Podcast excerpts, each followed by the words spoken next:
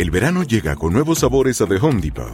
Encuentra ahorros en asadores, como el Next Grill con cuatro quemadores de gas propano ahora en compra especial, a solo 199 dólares. Para hacer comidas de todos los sabores y cumplir con todos los antojos. Desde una clásica carne asada, con elotes y cebollita, hasta jalapeño poppers, para darle un toque picante a la reunión. Prueba nuevos platillos y sabores este verano, con ahorros en asadores de The Home Depot. Haces más, logras más. Esto solo es el principio. Porque lo mejor, Esto no se va a quedar así. lo más impactante, ¿Por qué? Soy tu padre. Esta mujer me robó. Por favor, abre tus ojos. está por venir en ¿Entendiste? Tu vida es mi vida. De lunes a viernes a las 8 por Univisión. Y eso sí que amerita un brindis, ¿no crees?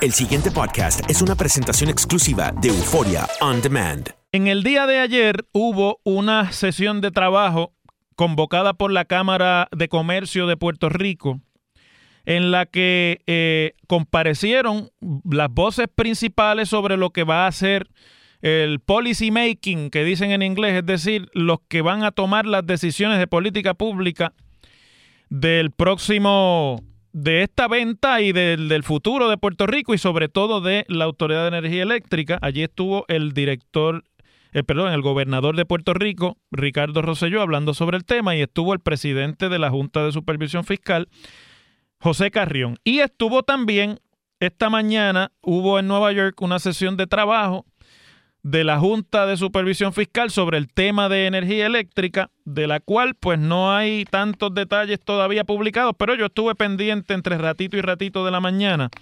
para orientar a esta hora ya de la tarde esa nueva faceta de la discusión sobre el tema de la autoridad. Rapidito, de lo que surgió ayer en esa, o por lo menos ha trascendido públicamente con mayor notoriedad luego de la sesión de trabajo con la Cámara de Comercio ayer, es que la diferencia fundamental entre la Junta de Supervisión Fiscal y el gobernador de Puerto Rico en cuanto a la venta de la autoridad no es la venta. En eso están alineadas la, la Junta y el gobernador. De hecho, están bastante alineados también en los modelos que se pueden adoptar para ese tipo de transacción. Pareciera ser que la principal diferencia es una que a mí me parece que es poco importante, pero que parece que es donde quieren marcarse la diferencia. El gobierno ha propuesto disolver la Comisión de Energía, que es esta entidad reguladora que apenas se acaba de crear con la ley 57, me parece que es, eh, del cuatrienio anterior, para regular la industria eléctrica en Puerto Rico, pero sobre todo a la autoridad que es el proveedor único. Esa comisión de energía, entre otras cosas, regula las tarifas que se le cobran a los consumidores. Y hay una propuesta del gobierno de Puerto Rico que disuelve esa comisión de energía y se la entrega a una sombrilla reguladora en la que uno se tiene que imaginar que se va a crear esta supercomisión reguladora de electricidad, de servicio de teléfono, de servicio de cable y todos los entes reguladores, la comisión de servicio público quedará integrada, me imagino yo ahí, y todos los entes reguladores que el gobierno de Puerto Rico administra, siendo la más joven y la última de la lista esa comisión de energía. El presidente de la Junta, Carrión, dice que él no está de acuerdo con la idea de hacer una sombrilla porque el regulador tiene que ser un regulador eh, para la Autoridad de Energía Eléctrica. Dice que es clave, lo voy a citar, porque nos conviene como consumidores, eh, consumidores de energía en Puerto Rico que esa gente va a velar por nuestros intereses y a la larga, escuchen lo que dice, a la larga, y no se van a deber a la larga al político que esencialmente los nombró. A corto plazo sí, pero a la larga no. Con esas declaraciones, a mí me parece que Carrión lo que hace es delatar la razón por la cual el gobierno ha decidido darle picota a la Comisión de Energía. El gobierno está buscando un ente regulador nuevo que sea afín políticamente al gobierno que es el principio contrario a la idea de la regulación, es decir, un ente regulador que es y que se debe políticamente a alguien, pues no puede cumplir su labor porque el ente regulador tiene que cantarlas como son, tiene que decidir en contra del gobierno y del gobernador que los nombró y tiene que hacer lo que tenga que hacer para cumplir la política pública. Y si es verdad que hay una nueva política pública, pues eso debiera estar desvinculado de la administración de turno. Pero el gobierno en todos estos proyectos de eh, consolidación, parte de lo que hay es echarle mano a lo que no le habían echado mano porque estaban en el puesto personas nombradas bajo la pasada administración. Hoy en Nueva York ha habido una sesión de trabajo de la Junta de Supervisión Fiscal en la que fundamentalmente lo que sucedió es que una serie de paneles de expertos sobre el tema allí dieron su opinión y contestaron preguntas de la Junta, de los asesores de la Junta como el señor Noel Samot, eh, que es el, el asesor en proyectos estratégicos, y fundamentalmente allí escuchamos de todo. La única cosa que me pareció común esta mañana en los testimonios de un experto tras otro o un representante de grupos de trabajo tras otro, es la idea de que a la Autoridad de Energía Eléctrica se la tragó la política partidista. No había que hacer un foro para usted descubrirlo, pero es interesante ver cómo esa es una opinión generalizada. Y todo el mundo estaba hablando de la despolitización, al punto que los representantes de la propia autoridad y de la junta de directores de la autoridad han tenido que prometer allí y revelar que están próximos a nombrar un nuevo director ejecutivo en propiedad y que ese nuevo director ejecutivo en propiedad lo van a tratar de sacar de los vaivenes de la política partidista. Así que me imagino que nombrarán a un extraterrestre. Porque si van a nombrar a un puertorriqueño, eso está bien difícil a menos que sea que se ha abierto aquí el abanico de posibilidades y van a traer gente que no necesariamente sea de aquí. Entonces eso va a traer cuestionamientos sobre si conocen o no el sistema, porque aquí siempre había, ha habido una excusa sobre el asunto de por qué es que tiene que ser de aquí todo. Pues claro, porque esa es la manera de echarle mano políticamente a todo. Escuchamos a los representantes de FEMA diciendo que la Autoridad de Energía Eléctrica no sabe hacer nada prácticamente, que no han podido hacer nada bien Inclusive hubo una comparación entre el método de hincar postes en Puerto Rico con los de Islas Vírgenes y le echaron la culpa de la catástrofe de la desaparición básicamente del tendido eléctrico en Puerto Rico después de los dos huracanes del año pasado, a que la técnica de hincar postes en Puerto Rico es mala y los postes se hincan mal. Eso era FEMA. A bimbazo limpio contra la Autoridad de Energía Eléctrica que obviamente ha estado en los últimos días, funcionarios de energía eléctrica, tirándole la... Eh, no, le, no puedo decir eso al aire, pero tirándole la, el muerto encima al cuerpo de ingenieros en cuanto a la falta de material, en cuanto a la mala organización del, del proceso de restablecimiento del tendido eléctrico y de reconexión de los clientes en el servicio eléctrico. Y hemos escuchado también durante toda la mañana repetirse como un mantra la necesidad del regulador independiente. Andando el camino de que esto acaba de comenzar y de que el gobierno ya ha dicho que no tiene todavía preparada una propuesta para la venta de la autoridad y la concesión de, la, la, distribución de, y el sistema de distribución de energía en Puerto Rico, yo creo que el gobierno terminará en ese sentido haciendo lo que todo el mundo le está señalando que es el sentido común, que el ente regulador no puede ser un ente político, que el ente regulador tiene que estar dedicado a la cuestión de la energía eléctrica porque esto es un proceso complejo en el que se van a dividir el país en regiones, etcétera, etcétera y ver cómo es que esto finalmente se va a lograr. Yo había tomado aquí unas notitas que quiero compartir con ustedes. Porque el gobernador dice ayer, después que sale del foro de la Cámara de Comercio, hemos establecido, y lo estoy citando, y es parte de la consideración de la legislatura, unos proyectos de consolidación de las entidades reguladoras. No les va a quitar su propio peritaje. O sea, van a estar independientes en esa estructura, solamente una consolidación administrativa, pero después sí vamos a tener que trabajar lo que van a ser los principios de lo que se requiere para tener un ente realmente independiente, los componentes que ese regulador y que se pueda, de ese regulador y que se pueda ejecutar apropiadamente. La pregunta es, ¿por qué tiene que ser después? ¿Por qué si ya se le va a meter mano a lo de la autoridad y toda la estructura, no solamente de cómo se va a generar la electricidad y se va a distribuir y a cobrársele a los clientes, sino que ya de una vez también se le va a meter mano a la estructura reguladora? ¿Para qué tiene que hacerse ahora una cuestión de medio alcance, de, interina, en lo que entonces se sientan a ver después cuál va a ser la regulación. Mire, hágalo bien de una vez.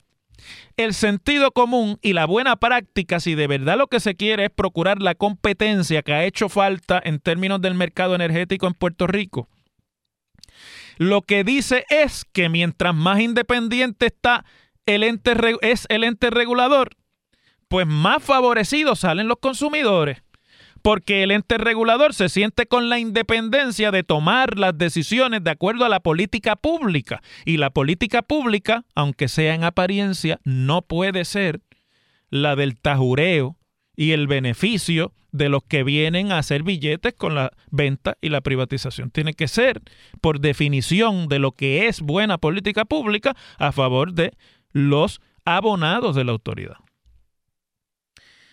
Yo creo que eventualmente van a tener que entrar en razón y van a tener que hacer lo que es correcto. Ahora, me queda un minutito de este segmento, de como yo los he querido dividir para tocar otros temas en el programa de hoy. ¿Qué es lo que hizo la Junta hoy? ¿Y qué es lo que hizo el presidente de la Junta ayer, José Carrión? La, lo que hicieron fue comenzar a ocuparle el campo de la discusión de la venta de la autoridad al gobierno de Ricardo Rosselló. ¿Cómo y por qué lo pueden hacer? Porque el gobierno anunció la venta, pero no estaba preparado para el anuncio que ellos mismos hicieron.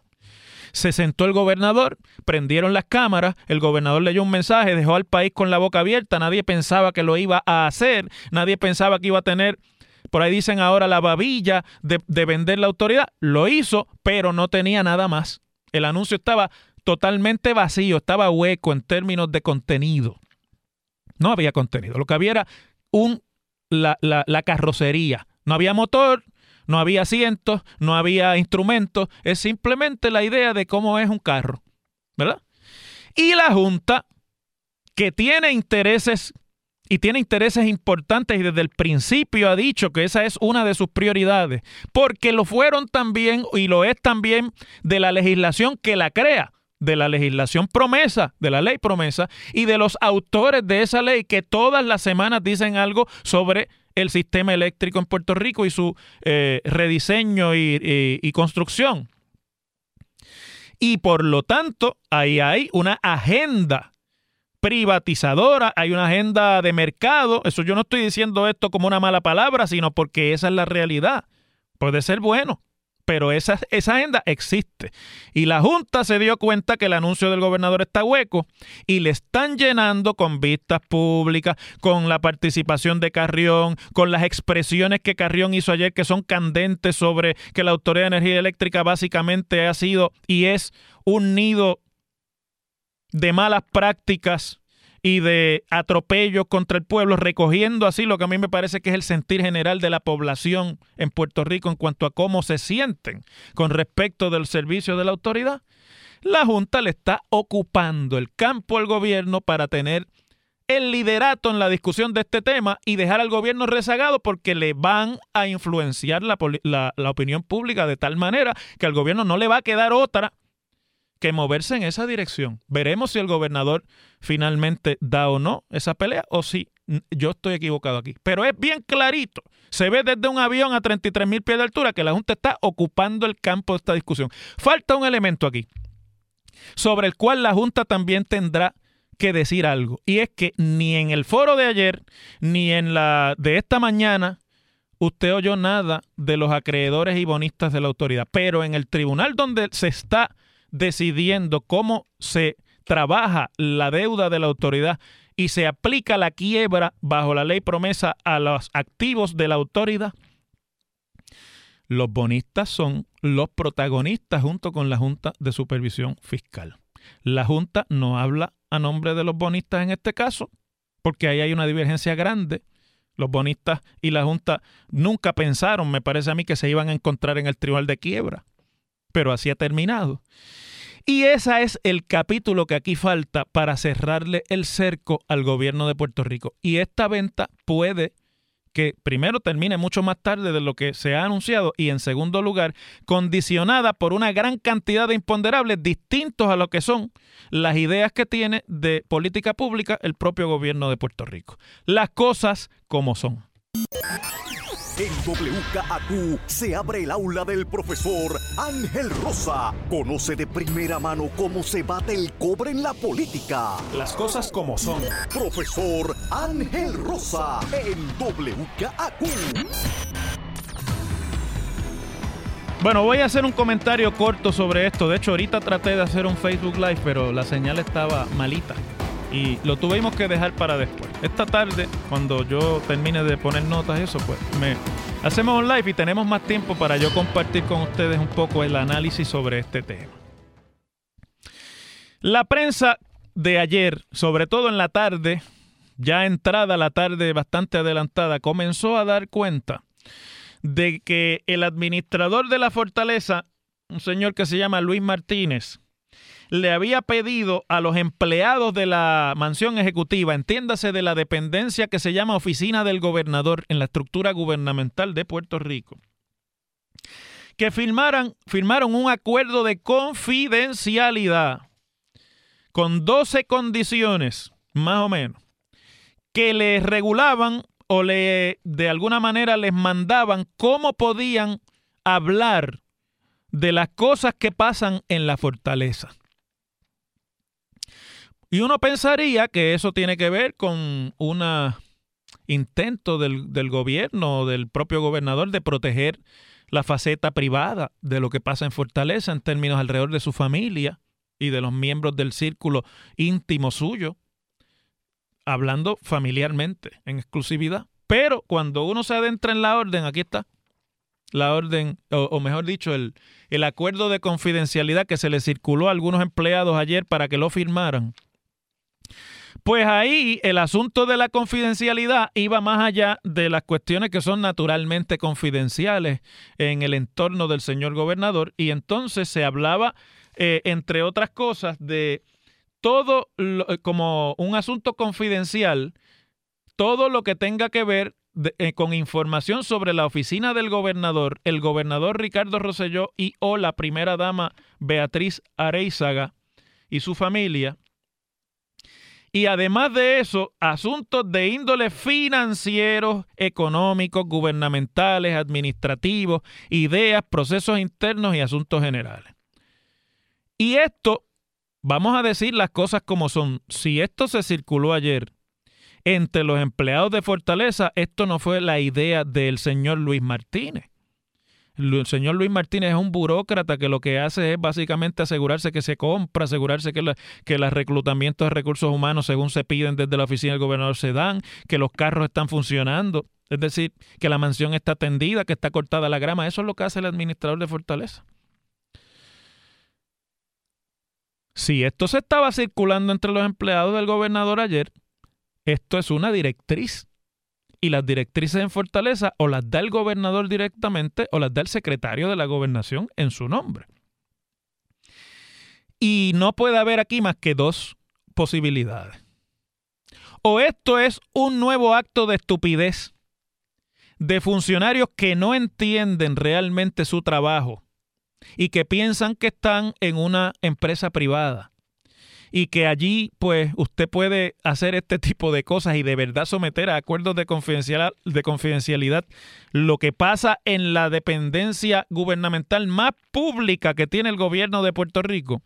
O, lo cual a mí me parecería grave ya, lo que acabo de decir me parecería grave, porque la estupidez es un problema porque se convierte en errores, en falta de visión y en decisiones desacertadas y erróneas que al final a quien hacen daños al propio pueblo y al propio país y en este caso al gobierno. Así que eso ya de por sí es grave, pero de lo contrario, si no es eso, entonces esto es un, simplemente un descaro de funcionarios que no respetan la institución para la cual fueron llamados a servirle al pueblo de Puerto Rico y por ende no respetan al pueblo de Puerto Rico. Y eso ya denotaría básicamente una actitud realmente temeraria de un atrevimiento que no tiene precedente en la historia de Puerto Rico sobre cómo se ejerce la confianza que el pueblo le da en las urnas a un partido político cuando le da la mayoría o le da la, mayor cantidad de votos para gobernar. Vamos a comenzar diciendo, porque lo que me quedan son un minutito o dos de esta sección, que no hay nada confidencial en Fortaleza, nada de lo que pasa en Fortaleza es ni puede ser confidencial. Usted puede, por razones de estrategia y de que las cosas se decidan y se decidan de la manera más conveniente para el país, decidir no divulgar en un momento por razones simplemente estratégicas información sobre alguna decisión, pero eventualmente hay que divulgar toda la información sobre todas las decisiones que allí se toman. Ese es el derecho que tiene el pueblo. Esto es una democracia. No se le puede decir a nadie que su trabajo es confidencial. Lo que sí se le puede decir es que no ande por ahí chismoseando todo lo que se entera o todo lo que ve, porque hay una cuestión de sentido común, ¿verdad?